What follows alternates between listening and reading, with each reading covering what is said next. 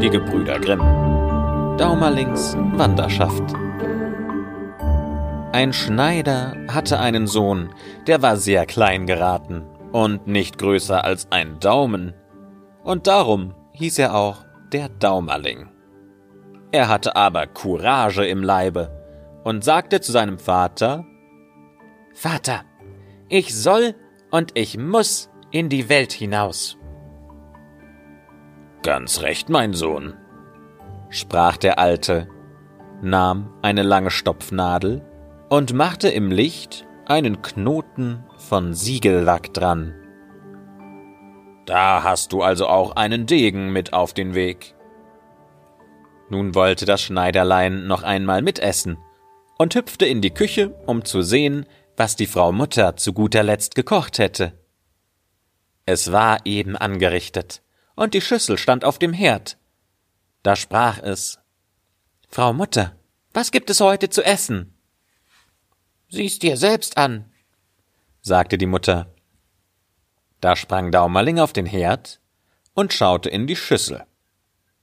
Aber weil er den Hals zu weit hineinstreckte, fasste ihn der Dampf von der Speise und trieb ihn zum Schornstein hinaus. Eine Weile ritt er auf dem Dampf in der Luft herum, bis er endlich wieder auf die Erde herabsank. Nun war das Schneiderlein draußen in der weiten Welt, zog umher und ging auch bei einem Meister in die Arbeit. Aber das Essen, das Essen war ihm nicht gut genug. Frau Meisterin, wenn es bei uns kein besseres Essen gibt, sagte Daumerling, so geh ich fort und schreibe morgen früh mit Kreide an ihre Haustüre Kartoffel zu viel, Fleisch zu wenig. Adios, Herr Kartoffelkönig. Was willst du wohl, Grashüpfer? sagte die Meisterin, wurde böse, ergriff einen Lappen und wollte nach ihm schlagen. Doch unser Schneiderlein kroch flink unter einen Fingerhut, guckte unten hervor und streckte der Frau Meisterin die Zunge heraus. Sie hob den Fingerhut an und wollte ihn packen, aber der kleine Daumerling hüpfte in die Lappen. Und wie die Meisterin die Lappen auseinanderwarf und nach ihm suchte, da versteckte er sich in den Tischritz. Hey, hallo, Frau Meisterin! und steckte den Kopf in die Höhe. Und wenn sie zuschlagen wollte, dann sprang er in die Schublade hinunter aber endlich erwischte sie ihn doch und jagte ihn aus dem Haus heraus. Das Schneiderlein wanderte und kam in einen großen Wald. Da begegnete ihm ein Haufen Räuber, die hatten vor, des Königs Schatz zu stehlen.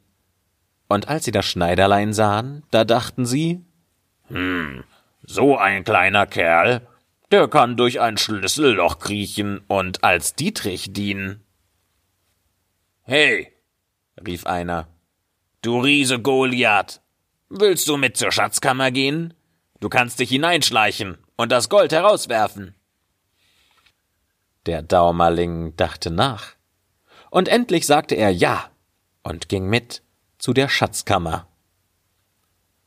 Er schaute sich die Türe an, von oben nach unten, ob da kein Ritz drin wäre. Und nicht lange so entdeckte er einen, der gerade so breit genug war, dass er durchschlüpfen könnte. Und er wollte sich gerade auf den Weg machen, als eine von beiden Schildwachen, die vor der Tür standen, ihn bemerkte und zu der anderen sprach Was kriecht denn da für eine hässliche Spinne? Ich will sie tottreten. Lass das arme Tier gehen, sagte der andere. Es hat dir doch nichts getan. Nun kam der Daumerling durch den Ritz glücklich in die Schatzkammer, öffnete das Fenster, unter welchem die Räuber warteten, und warf ihnen einen Taler nach dem anderen hinaus. Als das Schneiderlein in der besten Arbeit war, da hörte es den König kommen, der seine Schatzkammer besehen wollte, und es versteckte sich eilig.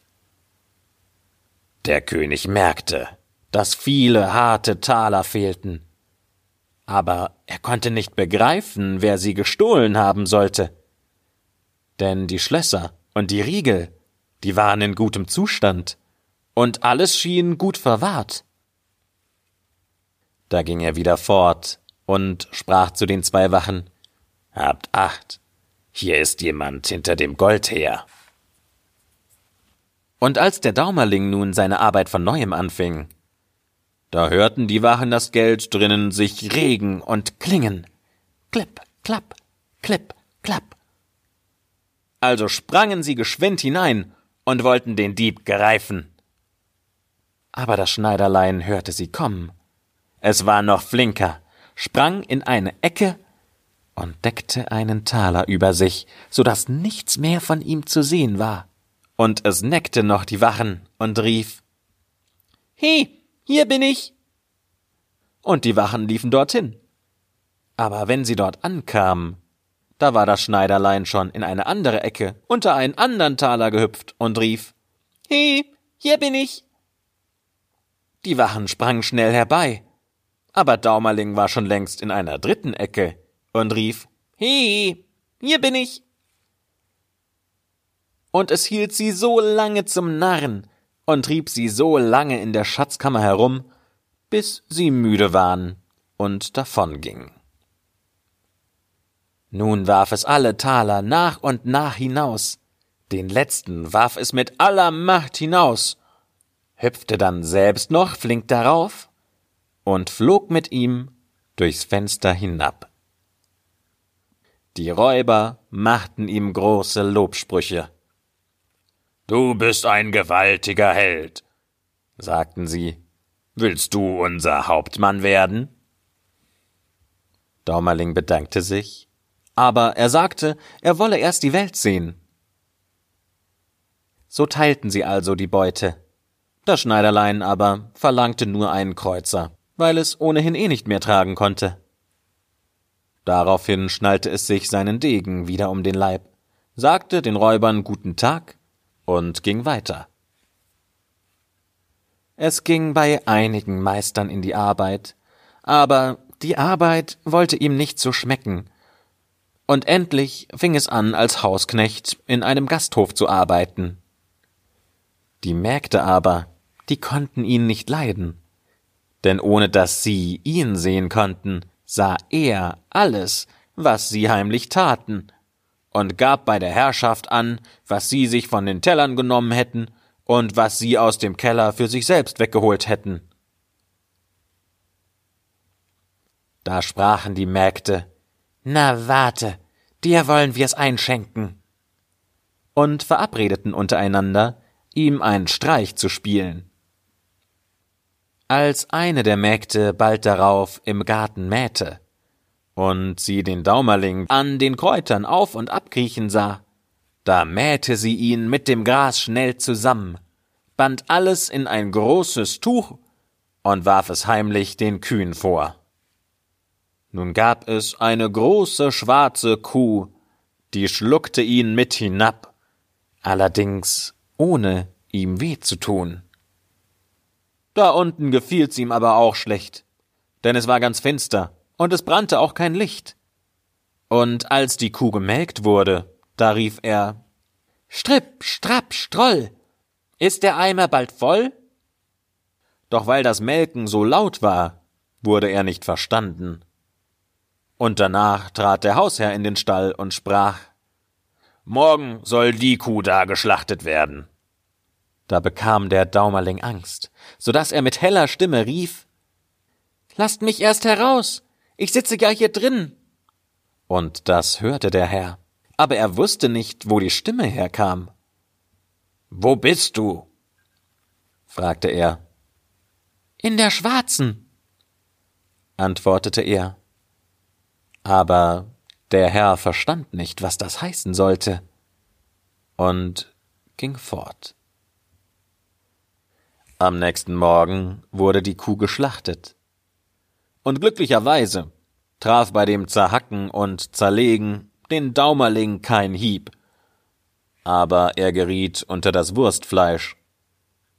Und als nun der Metzger herbeitrat und seine Arbeit anfing, da schrie er aus Leibeskräften Hackt nicht zu tief, ich stecke doch noch hier drin. Aber unter dem Lärmen der Hackmesser hörte das kein Mensch. Nun hatte der arme Daumerling seine Not. Aber die Not macht Beine. Und so sprang er flink zwischen den Hackmessern hindurch, so dass keines ihn anrührte. Und er gerade so mit heiler Haut davonkam. Aber entspringen konnte er auch nicht. Es war keine andere Auskunft. Er musste sich mit den Speckbrocken in eine Blutwurst hinunterstopfen lassen. Da war das Quartier etwas eng, und noch dazu wurde er in den Schornstein zum Räuchern aufgehängt. Erst im Winter wurde er heruntergeholt, weil die Wurst einem Gast vorgesetzt werden sollte. Als nun die Frau Wirtin die Wurst in Scheiben schnitt, da gab er acht, dass er den Kopf nicht zu weit vorstreckte, damit ihm nicht etwa versehentlich der Hals mit abgeschnitten würde. Endlich sah er die Möglichkeit, gab sich einen Ruck und sprang heraus. In dem Haus aber, wo es ihm so übel ergangen war, da wollte das Schneiderlein auf keinen Fall länger bleiben, sondern es begab sich gleich wieder auf die Wanderung. Doch seine Freiheit dauerte nicht lange. Auf offenem Feld kam es einem Fuchs in den Weg, der es schnappte, als Daumerling noch in Gedanken war. Hey, Herr Fuchs, rief das Schneiderlein, ich bin's, der in eurem Hals steckt. Lasst mich wieder frei. Du hast recht, antwortete der Fuchs. An dir habe ich ja fast nichts. Versprichst du mir die Hühner in deines Vaters Hof? So will ich dich loslassen. Von Herzen gern, antwortete der Daumerling. Die Hühner, die sollst du alle haben, das verspreche ich dir. Da ließ ihn der Fuchs wieder los und trug ihn sogar selbst nach Hause. Und als der Vater sein liebes Söhnlein wieder sah, da gab er dem Fuchs gerne alle Hühner, die er hatte. Dafür bring ich dir auch ein schönes Stückchen Geld mit, sprach der Daumerling und reichte ihm den Kreuzer, den er auf seiner Wanderschaft erworben hatte. Aber sag mir, Vater, warum hat der Fuchs alle Hühner zu fressen bekommen? Ach, du Narr. Deinem Vater wird doch wohl sein Kind lieber sein als alle Hühner auf seinem Hof, oder? Das war das Märchen von Daumerlings Wanderschaft. Vielen Dank fürs Zuhören, es hat mich sehr gefreut. Und es würde mich ebenfalls sehr freuen, wenn ihr auf iTunes mir eine Bewertung gebt und da in die Kommentare schreibt, was euch gut an den Märchen gefällt und auch welche Märchen ihr in Zukunft gerne hören möchtet. Also bewertet gerne den Podcast, hinterlasst einen Kommentar. Ich freue mich wahnsinnig darüber. Und wir hören uns dann wieder beim nächsten Märchen.